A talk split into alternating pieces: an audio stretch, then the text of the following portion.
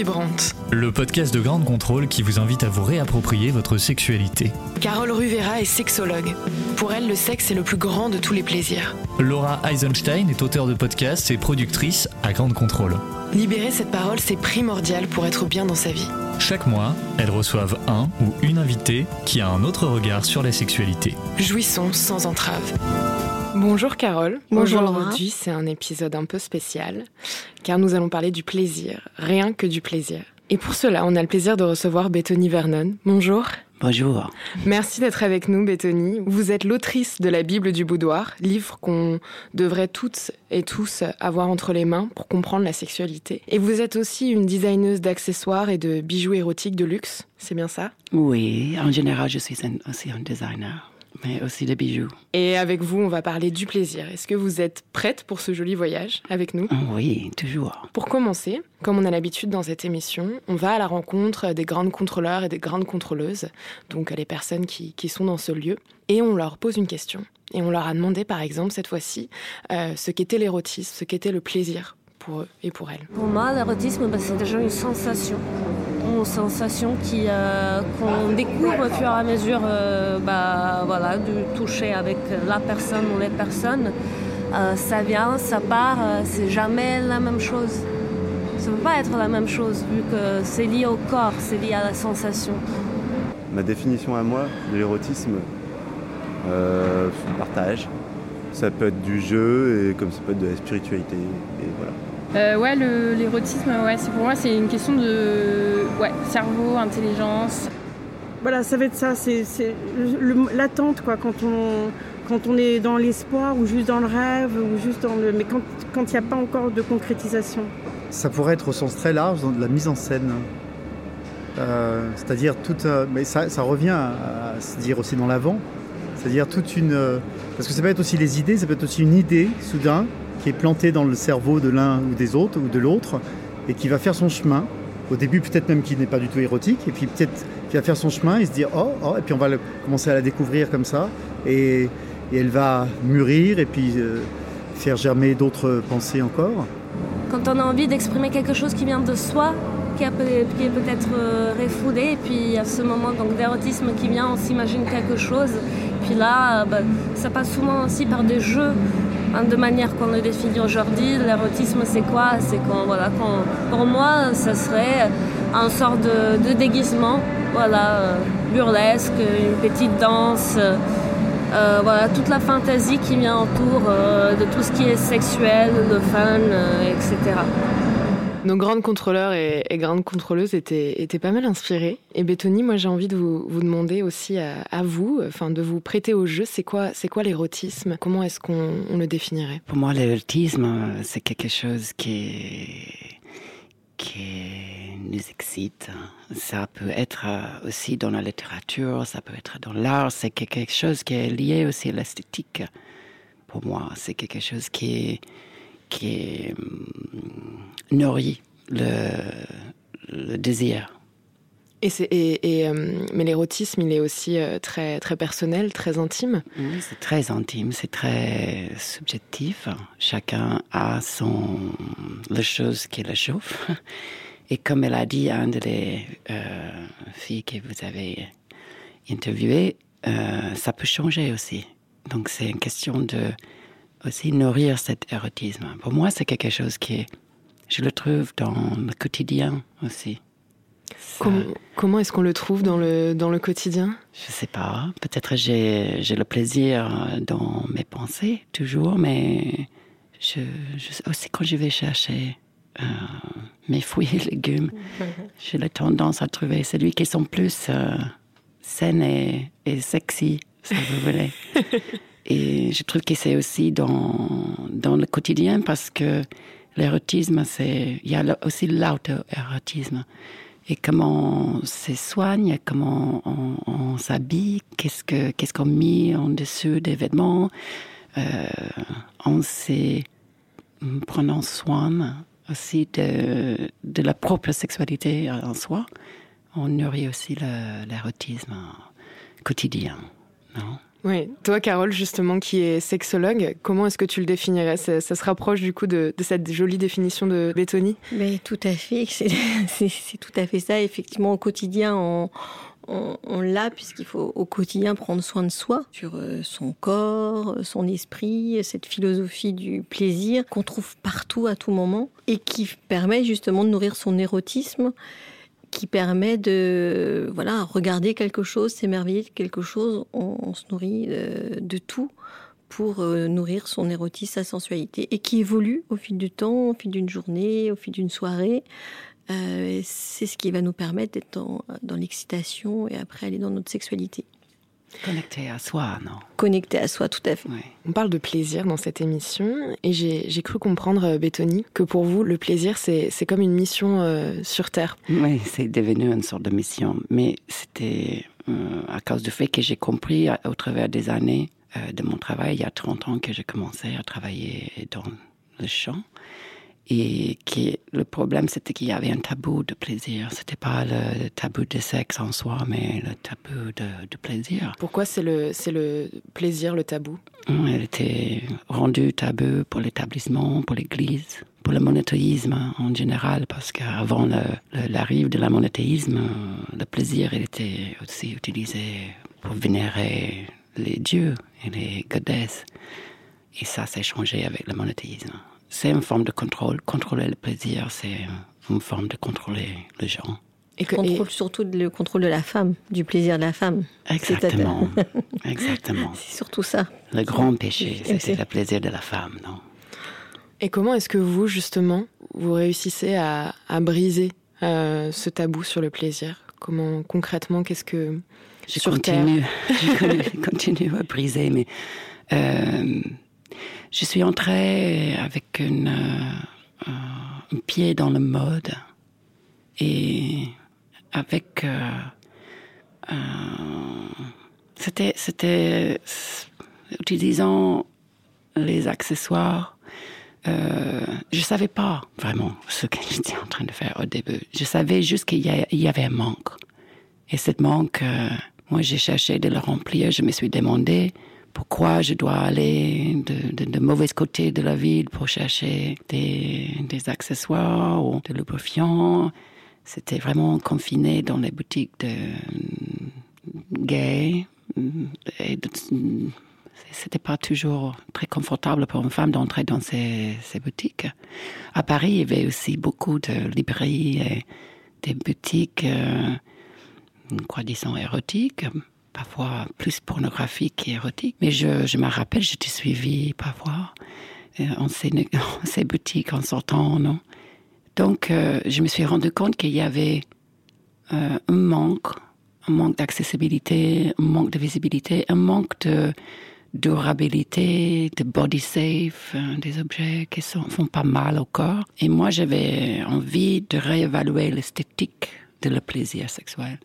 Donc, ça commencé dans le 92 avec la collection Sadochik. Et je savais pas que j'étais jeune, j'avais 22 ans. Je savais pas que ça m'aurait mené sur un chemin de vie. Donc, je continue à briser. Euh, c'est pas fini. Il faut pas lasser prise. Faut, dans le sens que le travail à faire, il est toujours là. Et notre droit au plaisir, il peut être euh, levé peut-être d'un moment à l'autre faut vraiment être euh, toujours activiste, active. C'est un combat en fait de continuer à, garder ce, plaisir. C'est toujours remis en, question. Bien sûr. C'est aussi euh, à cause du fait qu'on est dans une société qui, où, tout va vers l'Internet et paradoxalement, euh, l'Internet, il est le moteur, c'est la sexualité, c'est la pornographie, c'est la première source de revenus sur l'Internet. Mais euh, les gens comme moi qui sont dans le bien-être sexuel et, et, dans une réponse à la pornographie, nous sommes bannis. Donc je, je toujours euh, avec, euh, par exemple, euh, sur l'Instagram ou Facebook, je peux pas lier mes pages à une boutique parce qu'ils considèrent que moi je suis, je suis un peu le sale, non? Mais bizarrement, il y a des porn stars, il y a, tout, un, tas, de choses. Et, et, moi, je suis vraiment dans l'érotisme, je suis pas dans la pornographie. Et je, je brise pas les, les lois de la social media, mais il, il, il, je ne suis pas approuvée, on pourrait dire, tout simplement. Je ne peux pas promouvoir, je ne peux pas créer une nouvelle communauté. Je suis bloquée là. Ça, c'est sérieux aujourd'hui. C'est juste incroyable parce que quand on voit effectivement toute la pornographie qu'il y a et quand on connaît euh, vos produits, quand on vous connaît, quand on a lu votre livre, on se dit que c'est juste incroyable. Parce que de mon côté, en tant que sexologue, euh, je fais de l'éducation sexuelle pour ramener sur le plaisir et puis d'y mettre beaucoup d'élégance parce que sinon on est dans des choses vraiment très glauques. Et tout à l'heure, effectivement, les boutiques, effectivement, à 30 ans à Paris, on ne pouvait pas rentrer en tant que femme seule parce qu'on était suivi dans la rue. Maintenant, ça s'est un peu euh, amélioré, mais c'est pas, il n'y a rien. De, ils sont fermés, hein. Beaucoup ils sont fermés les boutiques qui ont challengé cette approche, ils étaient les femmes, normalement, qui, qui se sont mis à donner une réponse. Et aujourd'hui, la plupart sont fermés. Donc, euh, ça, c'est à cause aussi de, de le web. Mm. Donc, il y a toujours ce paradoxe, non? Aujourd'hui, tu peux pas entrer dans une boutique, mais tu peux aller acheter n'importe quoi, hein, tout. sur Internet, oui. Ouais, c'est un produit euh, de commerce, non? Mais moi, je suis à la fin entre designer, artiste et bon vivant. et donc, je, et je promouve le, bien-être sexuel avec vous, non? Parce que euh, dans l'éducation sexuelle, il y a. C'est là qu'on brise les tabous, qu'on brise les limites et on ouvre un horizon plus saine. Et justement, il faut absolument parler de votre livre, euh, La Bible du boudoir, parce que ça fait aussi, je pense, partie de, votre combat euh, grâce à ce livre, qu'on devrait toutes et tous vraiment avoir entre ses mains pour comprendre, pour se comprendre. Et moi, j'aime. Là, vous, vous venez d'expliquer votre, votre combat pour le, pour le plaisir. Votre livre, dans, dans quel état d'esprit vous, vous l'avez écrit? Moi, j'ai trouvé que c'était un livre qui manquait. Ah, euh, il y a, à nouveau, il y a la pornographie. Parfois, c'est très hard. Et les gens commencent à la regarder involontairement à partir de l'âge de 5 ans. Euh, donc il y a une surexposition à la XXX, la pornographie hard. Et je trouve qu'il y avait tellement de... Moi, j'avais moi-même des questions euh, que j'ai voulu chercher les réponses. Donc c'est un livre qui vient aussi de mon monde, de mon cœur, de ma vie. Et j'ai voulu expliquer et comprendre moi aussi pourquoi, par exemple, c'est je mis une bande sous les yeux euh, ou quelqu'un met le bande sous mes yeux, que ça m'aide à, lâcher prise. c'est plus excitant, c'est plus. Donc j'ai commencé à me demander des, des, des choses comme ça. Et euh, j'ai voulu donner des réponses aussi presque scientifiques parce que je trouve que là, en comprenant le cerveau et le cœur et le côté physique de, de l'amour, euh, ça explique beaucoup. Et ça crée une zone de sécurité de, qui n'est pas pornographique, mais c'est juste euh, le cœur, le fait de cœur, le fait de plaisir. À travers euh, tout ce que vous expliquez scientifique effectivement sur euh, comment fonctionne notre corps et tout ça, inclure de l'élégance et du bien-être sexuel, ça rend ce livre effectivement euh, très apprenant. J'en ai lu plein de livres hein, sur euh, tout ce qui concerne la sexualité. Et vraiment, vous avez réussi quelque chose très beau, très compréhensible de tout le monde, tout le monde peut le lire. Et puis, euh, et puis ça donne aussi des idées, effectivement, on peut se bander les yeux, voir ce qui se passe, être à l'écoute de son corps, et puis comprendre qu'on est en vraie connexion avec l'autre. Oui, c'est comme une euh, méditation, la méditation de l'amour. C'est ça. Être présente mm. et authentique. Et dans le, dans le sapience, dans le savoir-faire, parce que c'est aussi ça, en savant pourquoi ou comment je suis fait, le mystère de la sexualité, est un peu dévoilé. Et je trouve qu'on est quand même, on a toujours la tendance à confondre le mystère avec l'ignorance. Et pour moi, j'écris le livre parce que je trouvais que ça manquait et que c'est un peu un délit, non? Rester dans l'ignorance de quelque chose qui est tellement central, tellement qui fait partie de nous dans le quotidien. On pense toujours à la sexualité, nous, humains. si on n'a pas, on ne pense que si on a trop, on, a pense, euh, on peut devenir accro. C'est vrai, c'est ah, une question de comment on, on, on, cette dimension aussi dans le désir, non? Parce que c'est aussi une drogue. c'est mal géré, ça peut être une drogue. Ah oui, ça c'est sûr, mais c'est faire comprendre à tout le monde que c'est un, vraiment un plaisir naturel, qui est accessible à tout le monde. Il faut juste euh, l'apprendre. On ne l'a pas appris, personne nous le transmet, nos mères nous le transmettent pas, nos pères, l'école, rien. Donc euh, là, on est vraiment sur quelque chose où on nous transmet vraiment c'est quoi la sexualité, mais pas que mécanique, sur son ressenti, sur la connexion à l'autre, et au moins quelque chose de savant.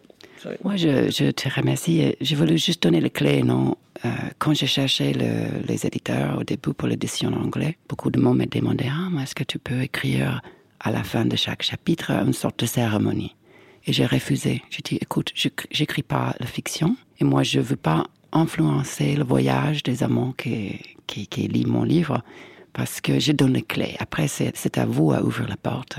C'est à vous à faire votre cérémonie comme vous voulez. Je vous donne les clés. C'est tout. Je pense que ça serait bien que tu donnes le cadre de la cérémonie pour tous ceux qui n'ont pas lu le livre, parce que c'est quelque chose de très différent de tout ce qu'on voit sur la sexualité. Mais c'est tellement joli qu'il faut tous passer dans cette cérémonie.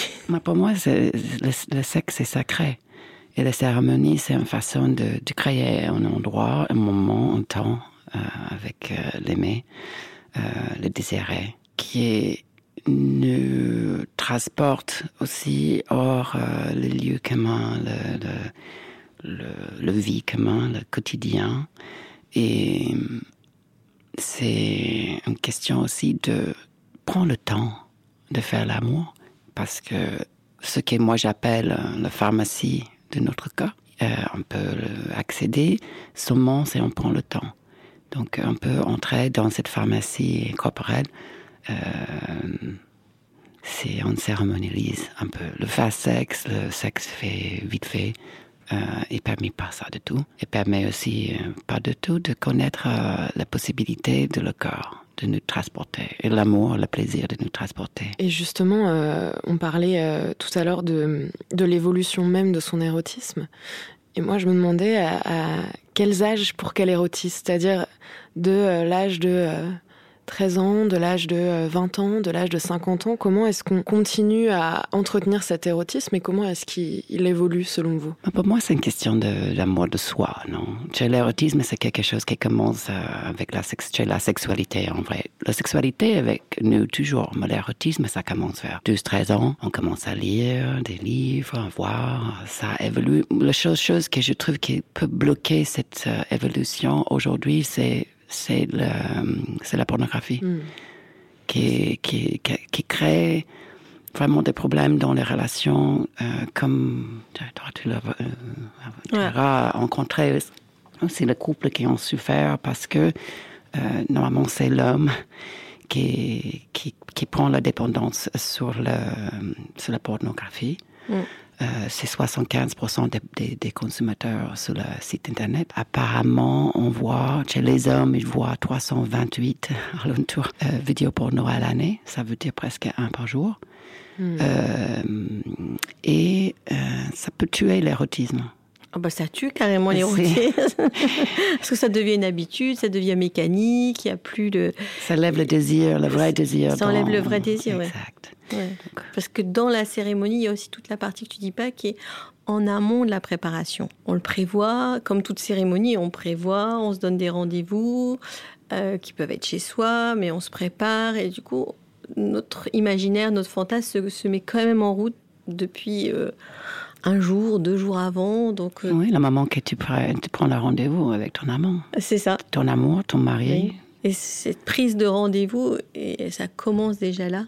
Donc euh, là-dedans, on n'a pas besoin de pornographie. Quoi. Non, mais c'est une question avec la cérémonie, quand même, c'est une question de un peu préparer les choses. Non? Ouais. On a cette misconception que le, le, le, le, sexe doit être spontané pour être bien, mais je trouve qu'avec les choses que moi je suggère dans la cérémonie, c'est aussi une attention à tout le corps dans son entier. Tout le corps, c'est un organe sexuel. Euh, il faut prendre le temps. Et c'est très excitant, c'est le, préliminaire euh, qui commence là, dans le moment que tu prends la date. Et sachant que 80% des femmes n'apprécient pas leur corps, donc vont pas dans la sexualité, vont pas dans leur propre plaisir. Donc rentrer dans un, ce système de cérémonie, ça va faire en fait qu'on va plus apprécier s'aimer soi et s'aimer son corps. Exact. C'est la cérémonie de d'amour. D'amour. Aussi de soi. On commence avec soi-même, non? Ce que je trouve euh, rassurant dans, dans ce qu'on entend, c'est euh, de se dire, en fait, euh, l'érotisme, on peut le trouver assez facilement au départ, c'est-à-dire qu'on y accède par un mot, par une image, et, et, ce qui compte pour le développer, si je résume bien, c'est l'amour de soi pour après être dans le partage. C'est un peu ça après le, le prolongement ou c'est... Oui, c'est ça, c'est aussi que en cultivant le, le, propre sexualité, on crée une relation et une connaissance euh, des bénéfices, non? Mm. Moi, je sais que si je fais pas l'amour, euh, je suis pas bien. Et généralement, c'est ça, non? C'est vrai pour tout le monde. Exact. euh, et le nier, c'est ça. Les gens ils rentrent dans la frustration, dans la névrose et dans la maladie aussi, non? Mm. Et pour moi, la sexualité, c'est un, un langage qu'on ne peut pas parler, c'est on ne fait pas l'amour. C'est un besoin. C'est un besoin primaire, quoi. C'est un besoin. donc, euh, On peut avoir euh, des moments où on est seul et j'encourage toujours, j'imagine toi aussi. Oui, tout à fait. La masturbation, l'amour à soi, et c'est très important. Mhm. J'avais une euh, question concernant l'érotisme quand on a souffert physiquement ou psychologiquement. Comment est-ce qu'on on retrouve son érotisme? Par, quoi Comment est-ce qu'on peut Quels moyens est-ce qu'on peut trouver pour y revenir? Parce que euh, j'imagine que l'érotisme est brisé puisque l'amour de soi est aussi brisé dans ces cas-là. Moi, personnellement, j'ai beaucoup travaillé avec ça dans les années parce que j'étais tellement naïve quand j'ai commencé. J'ai pensé que tout le monde cherchait le plaisir comme moi et qu'il y avait une relation avec le plaisir euh, harmonieux. Et dans les années, j'ai compris que c'était pas le cas. Et euh, j'ai beaucoup travaillé avec les gens qui, qui ont été victimes d'abus sexuels à partir de très jeune âge, des cas très extrêmes, et aussi les gens qui ont survécu le cancer. Et il y a une disassociation de cœur quand on est, on a subi une, une violence ou une maladie. Euh, parfois, moi j'ai découvert, je ne sais pas comment tu, tu vois ça, mais il y a une association avec le, cancer et l'abus sexuel, euh, je vois un lien quelque part. Euh, en tout cas, je travaille parfois à côté les spécialistes, comme, comme toi. Euh, si moi, j'arrive pas à la gérer moi-même. Euh, et c'est malheureusement, c'est très commun. L'abus sexuel est, est, beaucoup plus commun de ce qu'on imaginerait. Et je crois qu'on est au début maintenant d'un vrai changement culturel euh, grâce au fait que les femmes ils ont décidé qu'ils vont être propriétaires de leur plaisir, de leur corps. Mm-hmm. Bah, quand on est dans la souffrance, quand on a subi des abus sexuels ou, une maladie, on se coupe de son corps. La souffrance, pour euh, être bien, on se coupe de son corps. Donc c'est sûr qu'après, il y a tout un travail de, comment on se réapproprie le corps, comment se redéfinit et tout un travail d'amour de soi qui va permettre de repartir dans l'érotisme. Alors, en fonction des personnes, en fonction de traumatisme, ça prend plus ou moins de temps, mais ce qui est, ce qui est beau, c'est que c'est possible. Oui, c'est possible. Mon expérience me montre que quand même les femmes, euh, ils arrivent à en parler très tard. Mm. Donc, toutes mes clientes qui sont en train vraiment de, de euh, comment dire, euh, gérer le fait c'est à partir de 40 ans, normalement.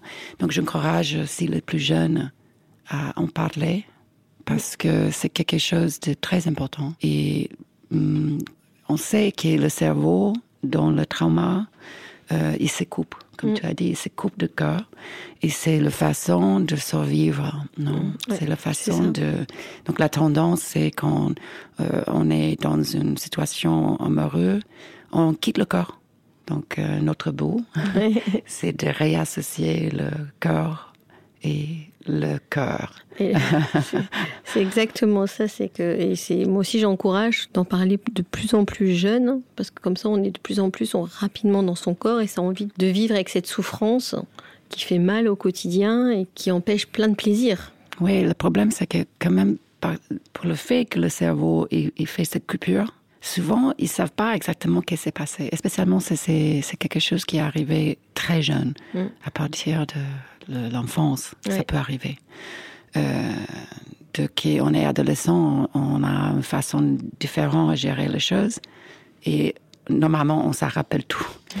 Donc, c'est c'est un autre problème, non? Mais avant l'adolescence, c'est quelque chose qui souvent est complètement bloqué par le cerveau. Donc, comment ça, ça arrive à la surface? Ça arrive. À un certain point, ça arrive.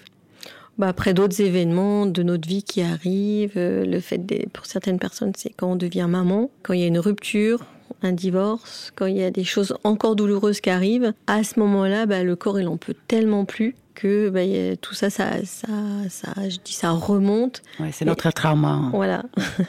Et c'est là que les, les femmes commencent à s'en occuper. Et des hommes, hein, parce qu'il y a aussi des hommes qui sont abusés euh, sexuellement. 2 sur 5, on dit. Ouais, donc euh, voilà, à des moments de vie, on ne sait jamais quand est-ce que ça va remonter, mais ça remonte et, et c'est là qu'il faut, faut écouter, prendre en charge. Quoi. Il faut aussi le gérer. Mm. Parce que c'est quand même, malheureusement, je peux dire ça, c'est la norme. C'est tristement, c'est c'est un peu la norme. Donc il faut, il faut savoir que vous n'êtes pas seul, Oui, c'est ça. On n'est pas seul. malheureusement.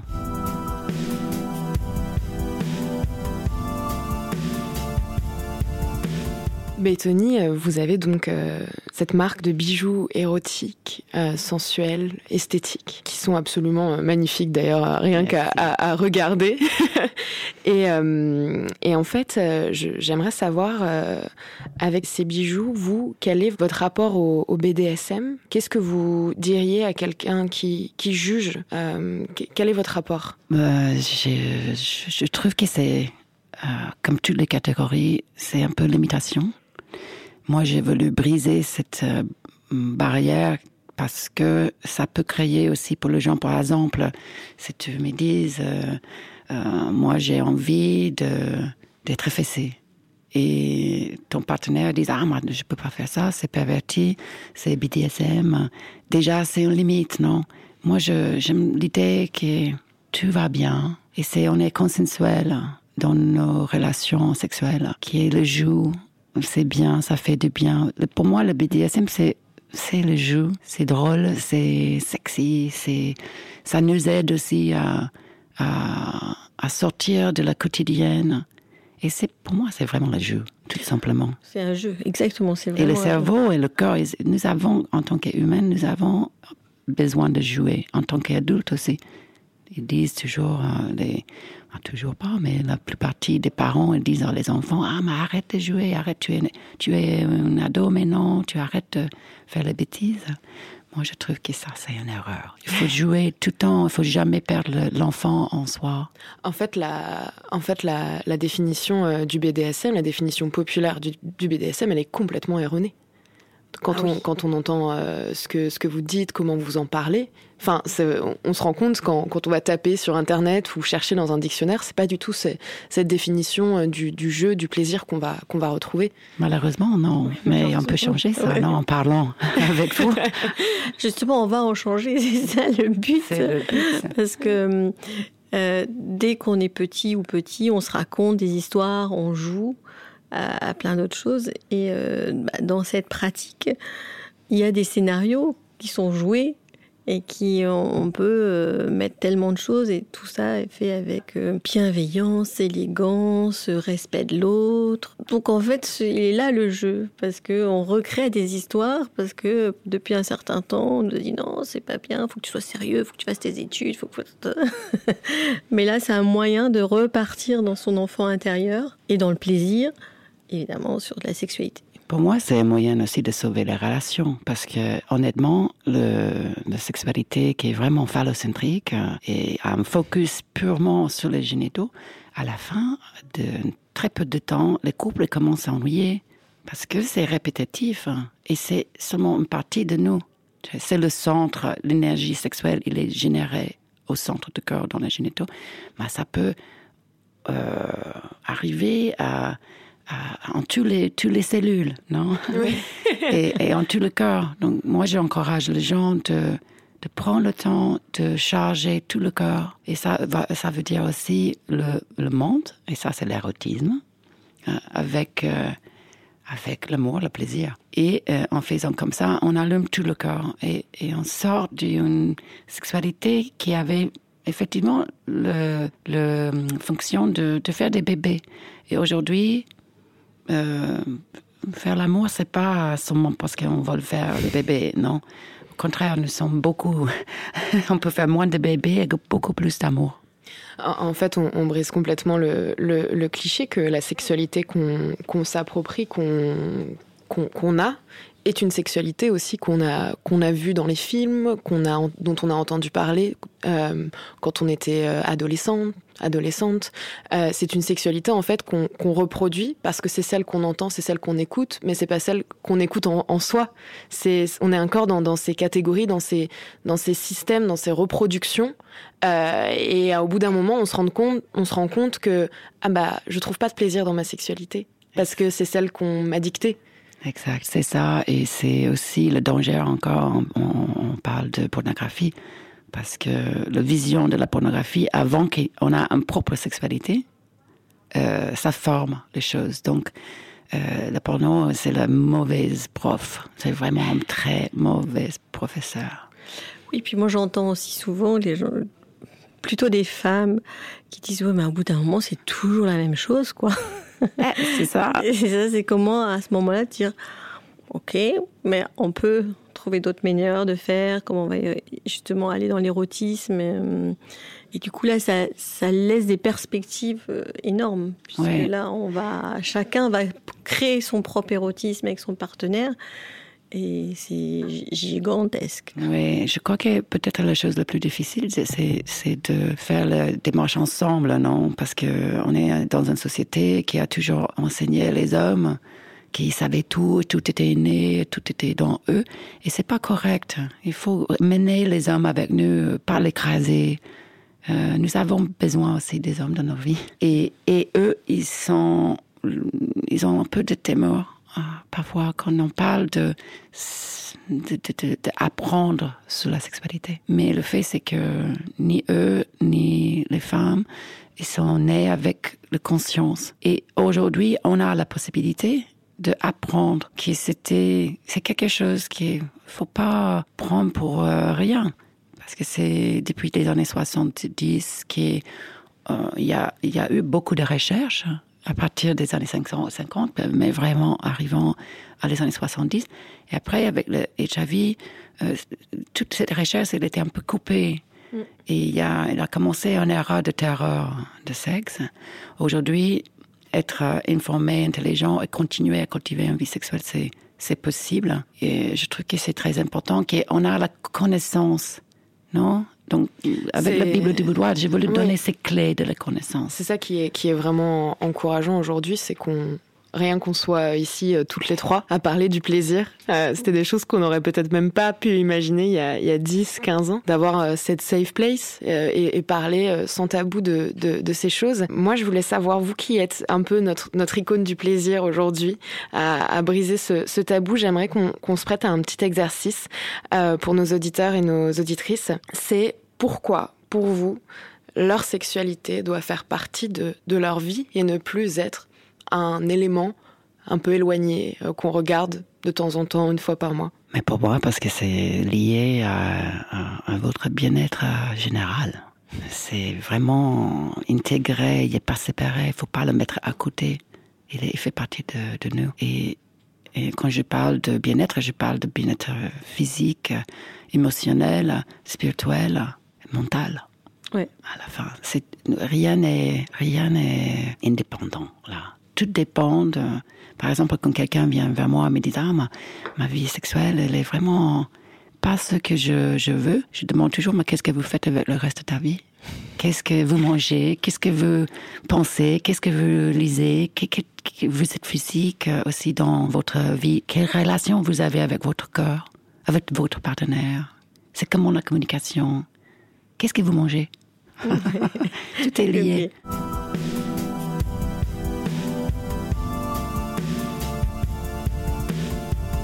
Alors du coup, euh, Béthony, tu fais aussi, euh, au-delà même de ton travail de, de designeuse, de, de, ton travail en tant qu'autrice, tu, tu proposes d'autres choses aussi, tu fais des, des ateliers? Oui, j'ai fait des ateliers. Euh, j'ai commencé dans les années 90 euh, en travaillant avec les, les collectionneurs, en leur initiant à l'utilisation des outils. Euh, et après, petit à petit, je me suis rendu compte que pour continuer à faire le côté design, j'ai, c'était obligatoire que j'ai assumé aussi le rôle de, de éducatrice et de counselor. Je sais pas comment on pourrait mieux dire ça en français. Aide-moi, mais coaching ou... Ouais, d'accompagnatrice aussi. D'accompagnatrice. De... Ouais. Éducatrice à sexualité? J'ai créé un rôle. Et au début de, siècle, j'ai commencé à faire des petits groupes euh, avec le soutien de Soho House et aussi de Coco de Mer, qui était un des premières boutiques d'érotisme vraiment dédiées aux femmes à Londres. Et cette partie de mon travail, c'est plutôt à bouche-oreille. Je travaille, euh, c'est depuis 30 ans que je guide les gens. Je fais l'atelier, les workshops et je travaille à côté avec le couple. C'est très joli comme nom guide. Oui. Guide euh, de, la, de la sexualité que vous guidiez les, guidez les gens. C'est, c'est ça peut être ça, votre, le nom du, du métier qu'on cherchait. Ah, merci. Mais oui, c'est, c'est une bonne façon de l'expliquer parce que je suis pas docteur. Euh, je suis quand même euh, certifiée dans l'hypnose clinique que j'utilise parfois pour arriver dans les problèmes de l'abus, euh, euh, etc. C'est très efficace. Aussi dans la guérison, c'est quelque chose de très couture. J'adore comme méthode. Euh, C'était très utile. Et aujourd'hui, quand même, je suis en train de me préparer pour faire un deuxième master en euh, neurosciences parce que je suis très proche à, à, à cette champ de la science qui c'est la nouvelle science quand même depuis les années 50. Mais le travail que je fais avec le couple, avec l'individu, c'est très important pour mon travail parce que ça m'a permis de, un, aider les individus, et deux, travailler plus proche à la communauté aussi euh, des guérisseurs, des docteurs, des psychologues et euh, sociologues. On est alliés parce que c'était quelque chose d'organique, mais je travaille à côté de vous avec plaisir. Oui, oui, J'ai une méthode euh, que je suis en train de développer depuis 30 ans et, et, et c'est grâce à vous aussi qu'on partage euh, euh, et, et, on travaille ensemble pour euh, arriver à, à, à, à, faire découvrir à nos clientes euh, l'importance et la valeur de le plaisir. Merci beaucoup, Bethany Vernon, de nous avoir embarqués euh, durant ce, ce podcast au, au, royaume du plaisir. On va l'appeler comme ça. On est ravis euh, d'avoir brisé ce tabou du plaisir et de l'érotisme. Merci, euh, Carole. C'est le dernier épisode de la saison 2 de Vibrante. On se retrouve l'année prochaine avec toujours autant d'énergie pour briser ces clichés euh, autour de la sexualité. Merci, Bethany. Merci, Carole. Merci. Merci Je suis Laura. avec vous. C'était Vibrant, Vibrante. un podcast de grande contrôle réalisé par Anthony Aron. Chaque mois, Carole et Laura discutent de sujets tabous sur la sexualité pour libérer la parole et être bien dans son intimité. À écouter sur toutes les plateformes de podcast. Imagine the softest sheets you've ever felt. Now imagine them getting even softer over time. That's what you'll feel with Bowl and Branch's organic cotton sheets. In a recent customer survey, 96% replied that Bowl and Branch sheets get softer with every wash. Start getting your best night's sleep in these sheets that get softer and softer for years to come. Try their sheets with a 30-night guarantee. Plus, get 15% off your first order at bowlandbranch.com. Code BUTTERY. Exclusions apply. See site for details.